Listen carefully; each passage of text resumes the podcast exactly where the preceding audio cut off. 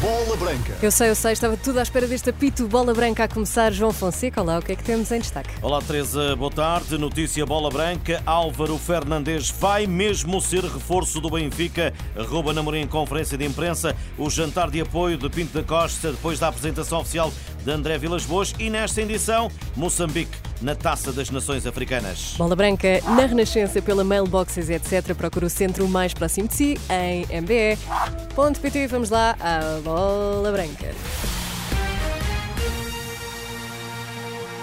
Boa tarde, Álvaro Fernandes no Benfica. Bola Branca pode avançar que o negócio está praticamente fechado e em breve será anunciado. O lateral esquerdo de 20 anos, emprestado pelo Manchester United ao Granada, vai reforçar o plantel de Roger Schmidt por empréstimo até final da temporada, mas com opção de compra. O galego passou pela formação do Deportivo da Corunha, prosseguiu no Real Madrid, de onde saiu para o United. Esta época voltou à Espanha, somando 13 jogos na Liga, um na Taça do Rei e quatro na seleção de sub-21. Morato tem ocupado um lugar que devia ser de Bernato Jurasek, mas o insucesso destes dois levou os encarnados a adotarem uma estratégia idêntica à que trouxe Alex Grimaldo para a luz. Álvaro Fernandes, notícia bola branca, vai chegar em breve ao Benfica e por empréstimo do Manchester United. O Sporting é o primeiro dos três grandes a entrar em campo. Vem aí o regresso do campeonato e a última jornada da primeira volta. O líder desloca-se a Chaves, terreno do último classificado. Regresso da Liga em pleno mercado de transferências, tema que não passou em branco na conferência de imprensa com o Ruben Amorim.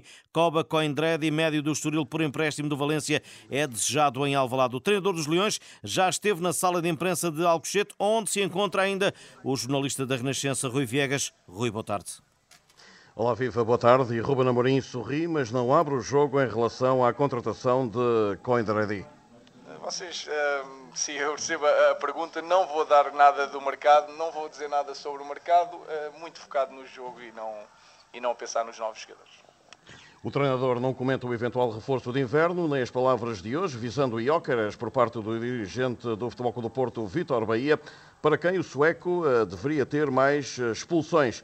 Mas com isto rejeita a ideia de não defender os seus jogadores. Mas falo, diz, no essencial essas palavras, os jogadores sabem que eu defendo os jogadores, já falei várias vezes que até talvez no aspecto da arbitragem eles sintam que eu não os defendo, eh, mas eu acho que a melhor maneira de defender os jogadores é ser como sou e defendo-os bastante quando é para renovar contratos, quando é para essas coisas que mudam a vida deles, eu sou aposto que eles não tiveram de certeza um melhor treinador nesse aspecto eh, do que eu. Amorim, que confirma a aptidão de Coatas, já Edwards permanece em dúvida mas vai viajar para Chaves. O jornalista da Renascença Rui Vegas em Alcochete, já em Trás-os-Montes, falou Moreno, o treinador eh, técnico dos eh, Flavienses.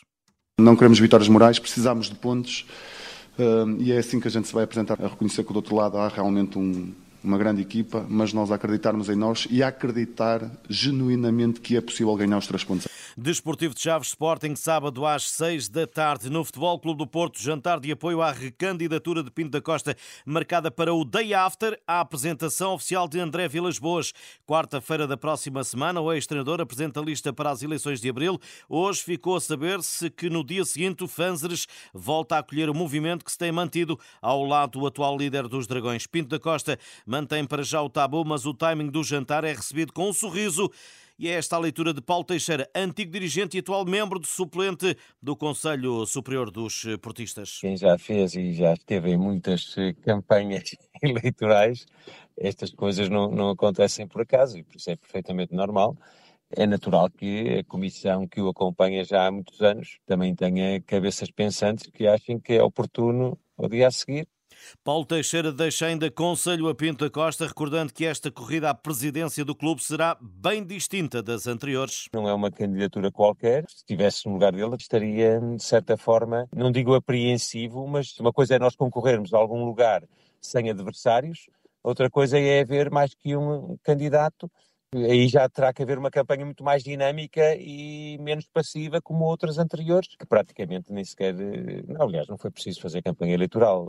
Há uma certeza: o Porto vai seguramente melhorar após o ato eleitoral, seja qual for o vencedor. Nada vai ficar acomodante e o Futebol Clube Porto só terá a ganhar com isso porque efetivamente é preciso fazer algo para dar a volta a situações menos positivas que estão a acontecer até para os próprios sócios se inteirarem de saber o que é o Futebol Porto. E este debate é importante, porque senão as eleições passam e os sócios só querem ver a bola entrar na baliza e não é só isso que o Futebol Porto representa neste momento. Sobre a entrevista de Vítor Bahia ao eh, jornal O Jogo nesta sexta-feira e na antevisão ao Porto Braga domingo, falando de dualidade de critérios na arbitragem e na disciplina da Federação, um alerta, considera o antigo dirigente. É normal acontecer, o Futebol Porto tem um jogo muito importante tem que demonstrar em campo também que quer vencer o jogo, não é? Perante uma arbitragem isenta, se os jogadores do Foco Porto conseguirem em campo fazerem, por exemplo, o que fizeram esta semana no Estoril, o Foco Porto sairá só que às vezes tem que se lutar contra, não é só contra os 11 jogadores adversários que estão em campo, mas contra outros fatores. E o que se pretende é que haja isenção e, acima de tudo, que seja um grande espetáculo desportivo.